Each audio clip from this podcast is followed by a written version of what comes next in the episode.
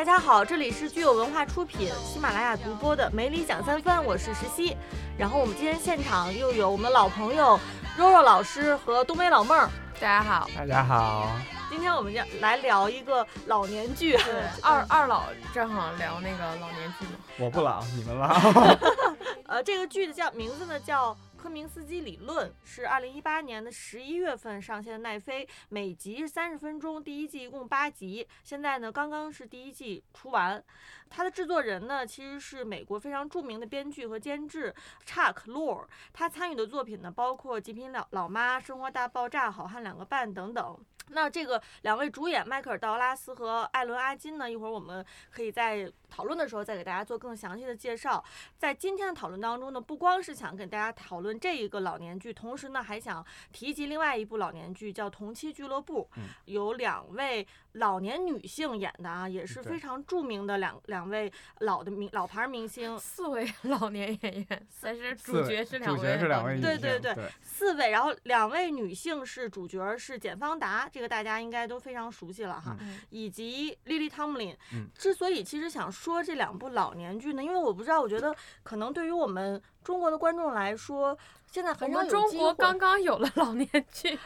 其实这个都挺好，它也不算是一部完全的老年剧，它其实还是家庭剧嘛。它里面老人的角色并没有那么多。它跟我们今天，他是靠演员的一己之力，这个 撑起了整个剧。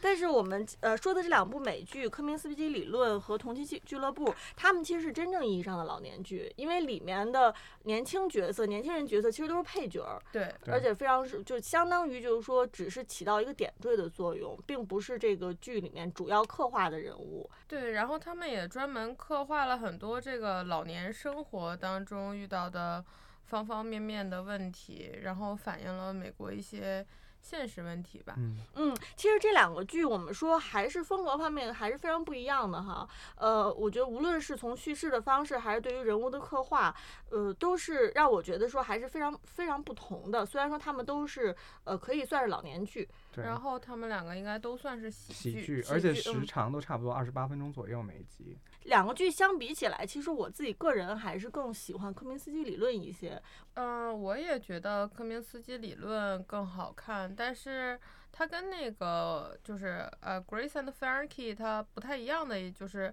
《Grace and Frankie》你可以一直无脑看，一直无脑看，就是一直可以连着看。而且这个剧现在已经出了五季了，就是以近几年的这个热门电视剧来看。已经属于比较长寿的一个剧集了，然后现在看起来这个势头还是很猛，但是科明斯基理论看起来就它就不是像同期俱乐部这么轻松，就是我常常看这个剧就是觉得说，嗯，不能就是没有办法太连着看，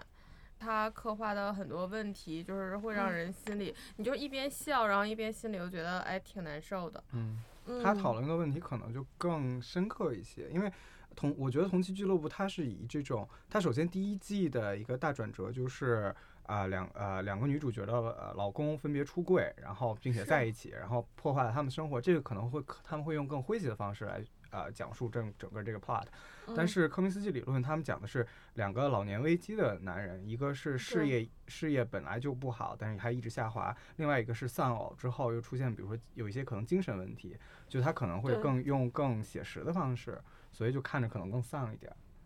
对，其实说起来，就两个剧虽然都是喜剧，呃，但是我自己看科明斯基理论的时候，我感觉你真正说哈哈大笑的时候没有太多哈。总的来说，心情还是有点沉重的，因为让你想到了很多就是老年人面临的很实际的问题，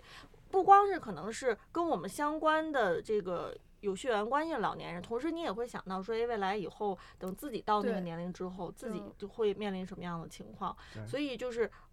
相对来说，科林科明斯基理论让人的代入感还是更强一些。是的，我觉得，而且科明斯基理论它有一个什么点？迈克尔·道格拉斯其实他今年才七十四岁，他是一九四四年出生的，嗯，但是因为他本身他是一个 cancer survivor。他前几年就是已经就是两次这个被查出癌症，然后两次分别战胜了癌症，所以你看那个迈克尔·道格拉斯的脸在镜头上看起来就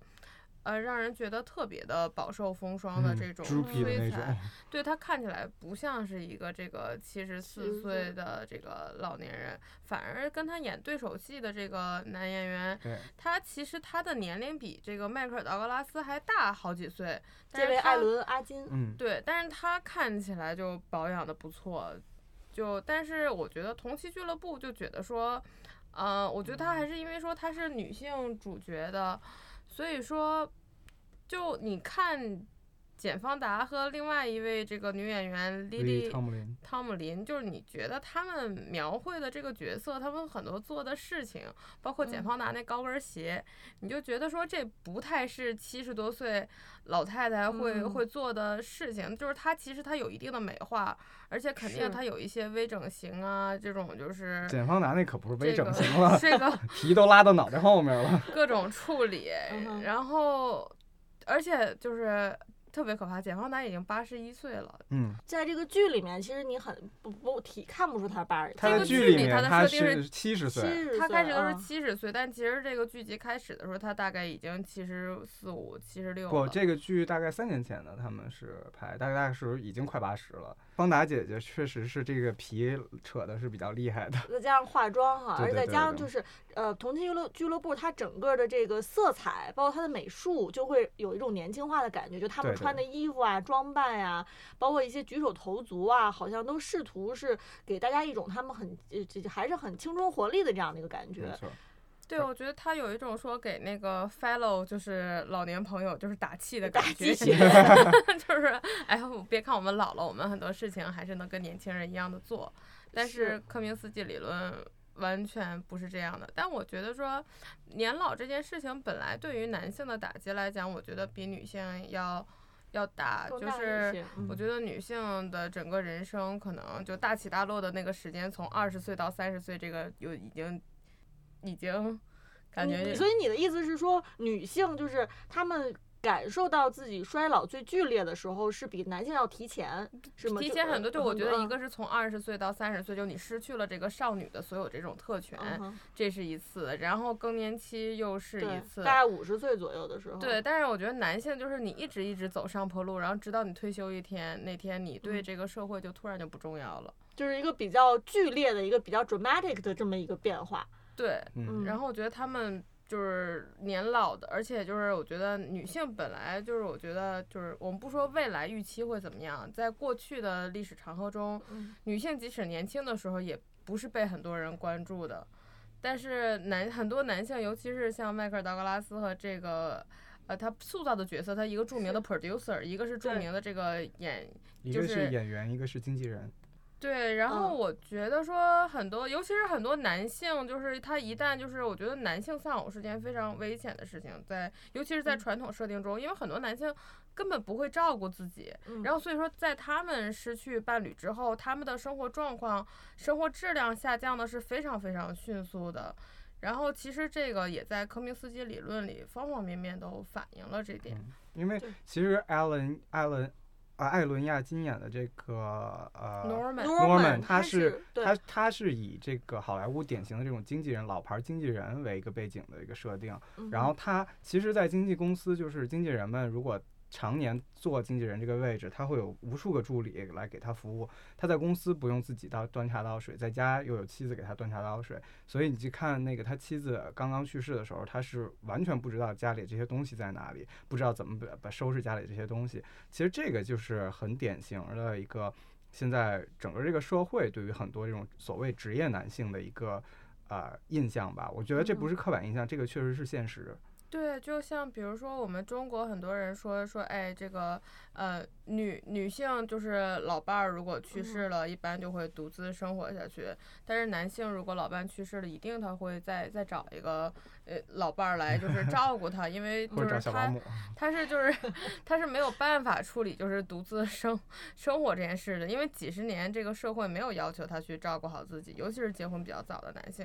而且嗯我们就是另外一期要聊到的这个侦探里面，就是有一个就是第一季有一个台词，他说，哎呀，这个男人到了一定的年龄，如果还一个人过的话，那就是生活会朝非常可怕的方向就是嗯运行过去。是，所以其实我们这个呃科明斯基理论里面，Sandy 和 Norman 这两个角色，他们也有，就是他们也想突破自己生活的已有的生活圈子，然后怎么样结交新的朋友哈。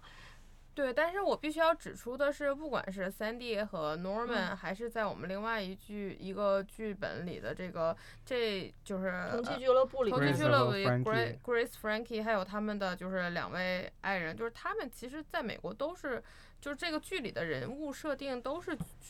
收入非常高的。虽然说对 Sandy 可能他有点 struggle，但是其实也不是非常就是。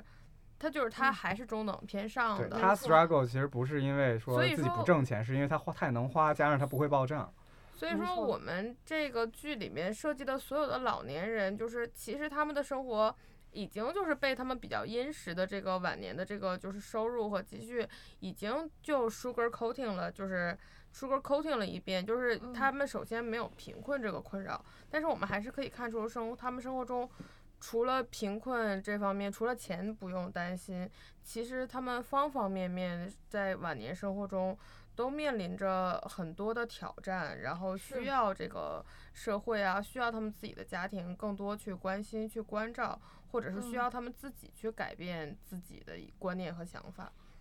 我我觉得周宁刚才说的这一点其实很有意思，就是他他在这个戏剧表现里面，他因为是呃他是还是在讲一个戏剧的故事，所以他愿意把这些人物设定成曾经可能比较辉煌，是吧？他们嗯。曾经都是这个呃就是事业有成，然后就是中产阶级以上的这样的人，那他们到了老年以后，现在面临的这个情况，同时也恰恰说明说他们现在面临的情况，可能是以前他们不管事业多么辉煌、多么有钱，可能都解决不了现在的这个问题。就是他他们老老年之后面临的问题，并不是年轻时候的这个成功或者你挣了多少钱，到老年之后能够去减轻的这个问题。就是我觉得，而且我觉得把贫困这种东西就是摘出去也有一个嗯好处，因为我觉得贫困是一个特别特别强有力的这个一个戏剧因素。如果说你把贫困加到这个戏剧里，很多观众会以为说这个所有的问题都是钱造成的。一我们在自己的生活中，我们遇到很多的问题，我们都会觉得说啊，是因为我不够有钱。但是其实退一万步来讲，你会看到就是，呃，就是他这个剧里，他把贫穷这个问题解决掉了，你会看到说生活中很多问题。并不是说钱就能解决的，这个是全人类面临的很多困境，其实都不再是贫困问题，尤其是我们这个人类从前所未有的非常富足的二十一世纪，这也是为什么就是老年剧可以开始就是被被讲述了，不然在你觉得说在几十年前，可能很多人的老年生活还是跟这个贫穷或者是跟这个缺医少药、医疗条件不发达结合在一起的。对，因为我觉得如果你不，如果我们强把他们这两个剧本儿非要做成，比如说是一群贫困的老年人来说，这个戏剧性就就完全就就是集中在贫困贫困这这件事一上面，就会嗯显得很就就是比每天都较低俗的为生那种。活挣扎，而不是说有一个更精神层面的这样的一个探讨了。可能就是我变成就觉得不是一个没有那种没有那种 nuance，没有那种细节上的、细微上的，嗯就是真的是每个人会切身体会到的。而且就是很有意思的是，正好他们这几位演员也都是年轻的时候比较非常成功的对，很成功的。那他们在这个剧里，在这两部剧里面，其实也都是扮演了年轻的时候还是挺风光的这样的人啊，嗯就是嗯，年轻的时候吃喝玩乐各方面都享受到了，对，然后然后到了老年的时候，可能遇到新的问，因为年龄的问题遇到新的问题。所以咱们就两个剧统一起来说的话，你们觉得在这一帮老头老太太里面，你们最受谁打动？我可能更受简方达打动，因为就是他属于我觉得属于那个叫叫呃 grow old gracefully 的那种，graceful 的那种我。觉得他特别自强不息，就是冲八十一岁还穿着那么高的高跟鞋，我觉得 因为是这样，就是我们其实还就是我为什么觉得他这么厉害，是因为其实简方达，如果我们倒回五十年去看新闻的话，我们知道就是简方达他有很多的负面新闻，就是他。就是他完嗯全就是一个 opposite of 美国甜心，就是美国人当时特美国人特别讨厌他，是因为当时在二战期间，他去探望那个驻前线的越南驻越南前线的这个美国士兵的时候，啊、他本来是以一个和平大使的形象去的，但嗯是他当时可能作为一个年轻的，就是当时对他的定位就是一个胸大无脑的金发碧眼的一个女演员。他就直接坐上敌军的轰炮炮台的那个战车上面，然后进行摆弄，然后拍了一些照片。这些照片，他他说他从那是他二十五岁拍的，从那之后这等现在五十多年来，他一直在为这一件事情道歉。然后他也会一直道歉到他的坟墓里，但是我觉得，就是我觉得这是对他个人成长非常有，也算是有利的一个事情吧，就是把他能塑造成一个可能更深刻的演员。因为之前可能美国人们在五十年前对他理解就是一个那好莱坞的金发碧眼，可能我觉得这也是好莱坞慢慢有一个进步，就是当年他们对女性的这些刻画没有现在这么深刻，所以为什么后来简·方达能够出演很多比较知名的，包括那个朝九晚五，包括嗯。很多的这种呃影视剧，还有包括电影呃，包括舞台剧、电影等等。对，然后简·方达跟迈克尔·道格拉斯他们两个有一个共同点，他们都是这个演艺世家出身，而且就是自己的爸爸都是当年好莱坞黄金时代的超级巨星。这个。呃，他爸爸应该是叫亨利 Henry 方亨利方达，对对。然后迈克尔道格拉斯的爸爸是这个 Kirk Douglas。对我们，我们其实这时候我们可以说一下，就是为什么这些呃好莱坞演员们都这把岁数了还出来演戏，啊，在好莱坞就是在在美国，他们的这些演员们，他们是其实是比，尤其在那个年代出来，就是三四十年代、四五十年代出来这些演员们，嗯，他们。呃，都是属于被保护的比较好。我说的保护是有这个引号的，就是他们是生活在自己的一个小圈子里的，他们是他们的社交啊等等是被，比如说被自己的 studio、被自己的厂牌、被自己的经纪公司严格把控的。然后其实，呃，在美国有很多的这种叫演员退休。呃，辅助中心就是，其实就是这些之当年红极一时的演员，包括比如说我们知道那些英格丽·鲍曼啊等等这些人，他们退休之后是他们是没有办法融入到这些社会的。其实这个也是挺悲伤的一个事儿，所以他们会把这些人集中到一个这种养老院里面，救助中心，就就是类似救助中心，就是一个非常 fancy 的，就是让他们继续享受那种除了演戏以外，他们基本上就是废人。对，所以就是所以就是为什么我觉得就是可能这些演员们他们是想作为他们他们那个。年代的年轻一批，他们想有一个新的方式，加上现在平台这么多，然后戏的就是已经不再是胶片年代了，他们可以有更多的展呃这么一个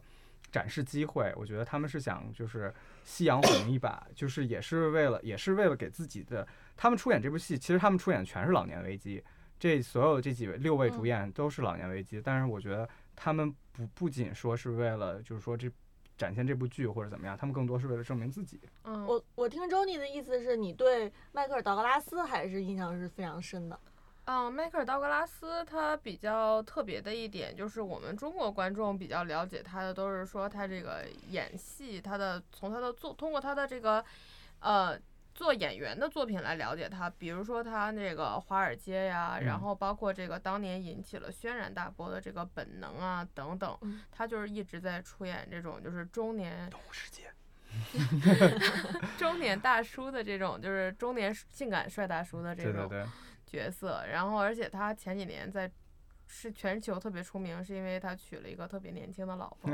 凯瑟琳泽塔琼斯。但其实迈克尔道格拉斯他人生的第一部奥斯卡其实跟演戏完全没有关系。他人生的第一个奥斯卡拿的是这个《飞越疯人院》这个电影的制作人。其实他是好莱坞就是非常优秀的一个制作人。然后《飞越疯人院》这个制作人就是他作为制制作人，这本子其实是他爸买的 option。然后他爸当时特想演那个主角，但是他作为制作人，最后就没让他爸演，说你你现在已经对这角色来说太老了。然后你想想，就是哎，你想他爸说，哎，我我演这角色太老了，是个什么心情？你再想想三 D，三 D 就是好几十年，你就是想想他好几十年演三 D 这个角色的时候，然后就别人说你演什么角色都太老了。对。然后，但是这个电影当年是非常非常成功，而且就是他给他爸就是赚了他爸一辈子都没有赚到的这个钱，就是通过这个《飞越疯人院》。然后他是其实他手里他被这个金球奖提名了十二次，然后拿过了大概是他有他拿到了五个金球奖，然后他还分别拿到了金球奖和奥斯卡的两个这个世界上就是电视电影就是最高这种。成就的，就是他都拿到了终生成就奖，所以说就是他该拿的奖，其实他已经全部拿到了，他其实是没有必要再出来这，个。其实而且给人家金球和奥斯卡给你终身成就奖，就意思就是说你可以退了，别玩了。而且就是又得了又得了癌症，得了两次，然后就是还是非常敬业的奋斗在这个也就是屏幕一线。而且他说过，他其实是演电视剧入行的，他是从通过演电视剧，然后其实他爸本身的非常成功，一直在他身上是一个非常大的压力，他就一直想是怎么来在好莱坞就是。通过自己的成绩来证明说他这个不是靠裙带关系在好莱坞站住脚跟的，他是一步一步就是从电视走到了电影，这个是就是我们就是中国很多观众知道，从电视到电影是非常跨度非常大、嗯非常尤其在。当时那个年代，基本上电视圈儿和电影圈儿是完全分开的两个领域。然后就是他就是进入了电影圈之后，他这个这次出演《科明斯基理论》，他说其实这个对他来讲是在七十七十三四岁吧，是对他这。职业生涯的一个新的转折，因为就是说，他们那一代演员心里一直有一个想法，说你一旦演了电影，你就不能演电视了。嗯为什么呢？说你演电影是人家那个花钱去电影院花钱去看你的，你去演电视是人家在家免费就看的。但是就是你看现在又变成了，但是这个现在 Netflix 它是这个剧是一个奈飞的剧嘛，奈飞现在是一个非常是他说 streaming 就是这种流就是流媒体这种，你通过订阅啊在平台上看，它是对于他来说是一种完全新的媒介，就是接触的是不一样的观众，就是对对于他那一代的演员来讲，说这个呃跟电演真正的电影和演真正的电视剧还是有不一样的，还嗯是有冲击的。就是也算是接受一个新潮的这么一个事物，新对鲜事物。因为可能我觉得对针对奈飞这种呃奈飞啊、呼噜啊、亚马逊这种平台来说，可能他们的受众更偏年轻化一些。然后我觉得他们如果能这些老牌明星们嗯。如果能够在这些平台上有自己的一席之地，其实也是证明了自己是一个呃能够融入到各年龄层观众的一个这么一个事因为。我想奈飞对你这个多少人点击这个剧，然后嗯。你多大年纪，它这个数据肯定是要比电影院和电视这种电话调查还要更加 brutal 的，就是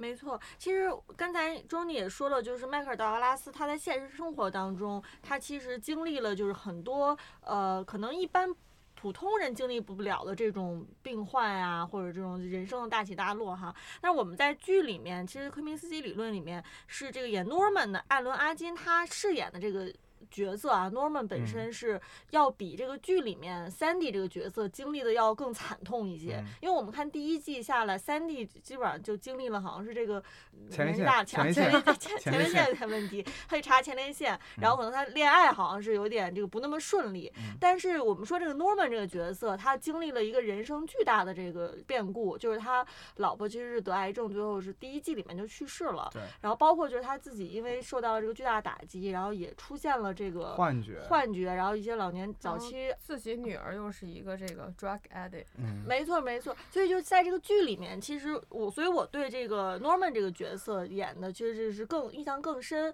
因为这个第一季一上来，前面其实你没有发现说，哎，他会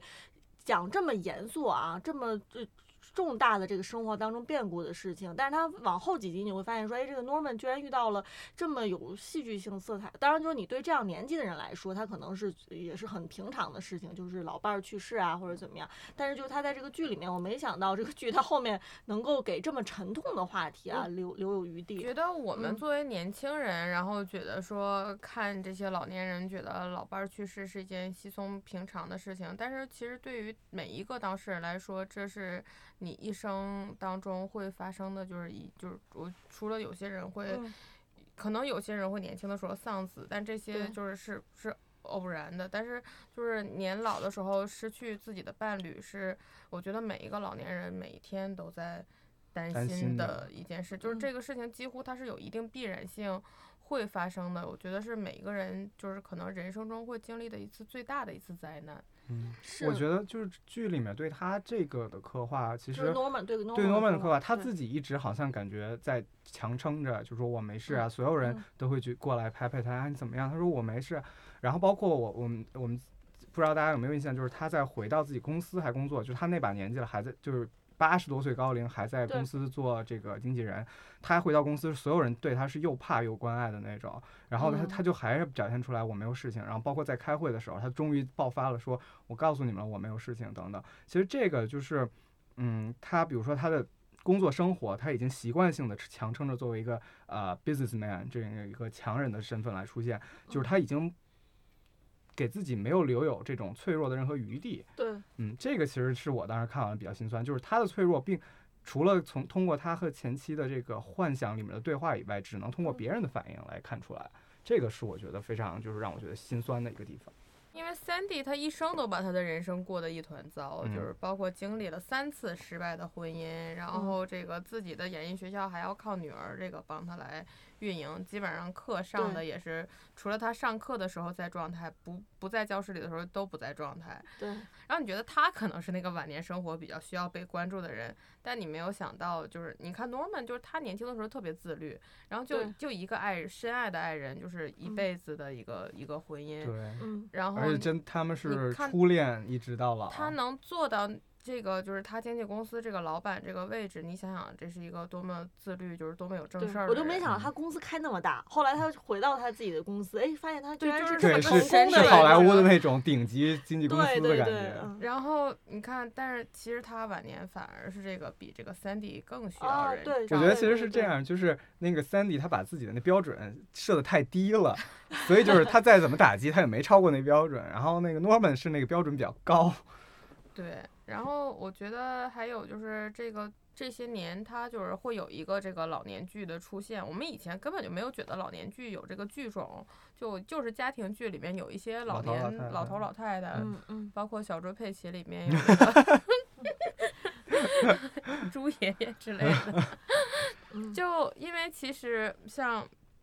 美国，它有一个很著名的，我们之前说过很多 generation，什么这个 generation 什么的 I generation 的 X generation 的 millennial，当嗯年就是美国最大的一个就是就是怎么给 generation 开始起名字，是从这个 baby boomer 开始的。对婴儿潮 baby，boomer 大概就是二战之前几，二战结束之后，就是美国就是产生了一个非常大的就是新生儿出生，而且又由于就是之前很多人都在战场上，全世界很多人战死了，但是美国嗯当年是就是全世界唯一有钱的国家。对远离他们远离那个战线，远离这个二嗯战的真正的战场，所以说他们就是有一个人口的，就是属于一个小爆发吧，不能说大爆发。嗯然后 baby boomer 当年也是说，因为辞旧迎新嘛，你战争中很多东西受到破坏，战争之后可以这个经济迅速的发展，所以说其实 baby boomer 可能是美国现在所有这个年龄层里，你从整体来看，他们还是他们是最富有的一一代人，对，而且他们是嗯。人生中受到这个挫折最少的一代，因为就是比如说你看后来，啊、呃，就是他们出生之后，你说朝鲜战争没赶上，然后越战又不是他们那一代人，是他们就是之后的，对，嗯嗯他们之呃后的子代的嗯人去，所以说他们这一生就过得顺风顺水，然后就是很自然的，就是我。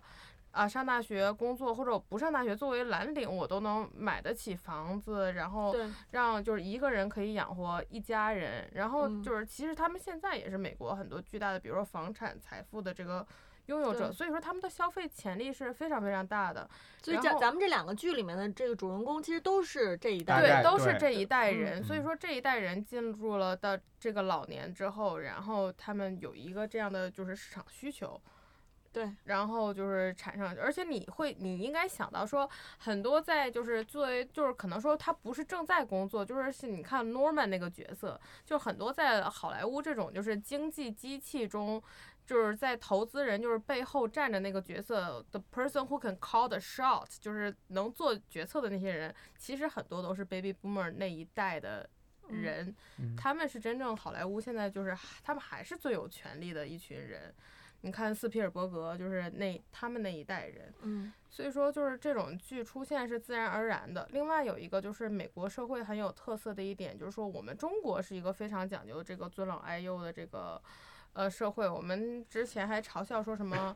日本人什么以前有什么传统会把老老妇人就是背进山里，让他们就是自己饿死。包括我们也经常说，西方好像比比较很稀松平常的是把老人送到养老院，送到一些养老机构。这个是以前好像我们通常就我们经常会嘲嗯笑他们的一件事情，但是其实你现在发现说，就是老人在养老机构生活质量其实是最嗯能得到保障的。嗯但是就是美国，它有一个，就是美国它是一个慕强的一个社会，所以说它有一个词叫做 ageism，就是说他对年龄非常非常看重，他对这个中年男人的这种就是强壮啊，这种就是整个这种，你看美国当年最 ic- iconic 的这个一个 brand 就是这个万宝龙。你看万嗯宝龙，他描绘的他们不是那种就是风烛残年的老人，都是那种年轻，就是壮年，他都不是年轻，他是壮年的男子，在这个骑着马，然后就是在这个美国的大好河山上驰骋这样的一个形象。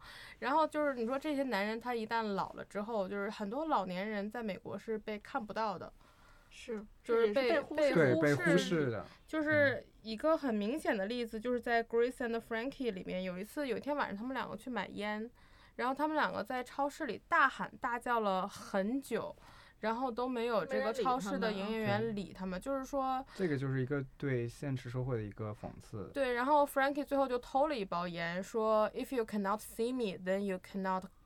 see me。me，对对，you cannot catch me，就是嗯说你既然看不到我，那我偷包烟你也看不到我。但这个其实是非常非常真实的，在美国，没有人关心就是这些嗯老年人怎么样，而且就是大家会觉得老年人特别弱，就像 Norman 在这个公司里，所有人都觉得说他这个特别需要这个被关心和照顾，他不能独立的去思考一些事情，就是所以说就是这两方面原因加在一起，就是促成了就是美国现在就是很多老年剧的一个出现。嗯，嗯，而且美国出现这些老年剧之后，我相信其实看的人也未必就是就是他肯定也有同同龄人，就是老年人在看，但他同时也会吸引到一些年轻人去看。比如像我们，我们看的时候也挺有有滋有味儿的其。实我们看的目的可能更多是以窥探的心态去看那些嗯人老了是什么样子，然后甚至会有一些幻想成分在里面，就说我老了会不会变成这个样子？嗯我觉得他们也是，就是就我觉得说，所以说把两个剧做成喜剧是一个非常聪明的一个就是手段，嗯，让年轻人也能看到。更加 approachable。对，其实这个剧也不是迈克尔·道格拉斯和简·方达他们两个分别第一次演老年剧的一个尝试。简简·方达刚才 Robin 介绍过了，迈克尔·道格拉斯前几年跟这个罗伯特·德尼罗还有这个 Morgan Freeman、嗯，他们几个还演了一个就是老年版的这个 Hangover，叫什么 The Last Las Vegas。艾伦·亚金他其实也演过一部老年电影，也是这种喜剧，类似《Hangover》这种，是讲是嗯和摩根·弗里曼，然后三个人主演，就是抢银行，老年人抢银行，就是因为他们觉得自己不受重视，他们想去抢银行。得说，对我就 throw it in your face，就是我们也能抢银行。因为他们，而且因为他们老年，他们其实美国老年人在社会上现在还有一个有一个重要的，呃，可能对他们人生影响最大就是他们的退休金和保险的这些东西，对，这些影响。然后这些人他们在失去工作，就是被强迫退休之后，他们没有拿到应有的退休金，然后因为一些政策的改变，因为公司的这些呃，比如说公司的嗯破产，导致他们这些人没有他们应得的退休金。本来他们应该享受殷实的生活，导致他们老了之后还需要去做一些很低劣的工作来维持自己生计。所以就是他们是以喜剧的形式来说，那我们就去抢银行。哎，我不知道我们时间还够不够，可以给大家简单科普一下。就美国原来的退休金制度是说要保证，就是说这个人每一个员工退休之后他会拿到多少钱，所以说根据这个每个人退休之后要拿到的这个收入的水平，然后各个公司要向他们这个退休金的这个基金这个 fund 里面去做这嗯个、呃 contribution 去往里面存钱。结果就是因为后来，比如说通货膨胀啊，还有这个，你看一个企业它开的时间越来越嗯长，它肯定积累下来的退休人员就越来越多。嗯然后在当年其实是拖垮了，就是这个每年这个公司要贡献的这个退休金的这个费用拖垮了当时美国很一系列的这个大大公司。公司，嗯因为这个费用后来就变得特别特别不可承受，所以说美国当年就是在早年吧，大概几十年前，从这个呃固定的这种退休金的制度变成了说公司每个月固定给你存钱，然后你到老年之后你能拿到的钱是根据你们这个公司的这个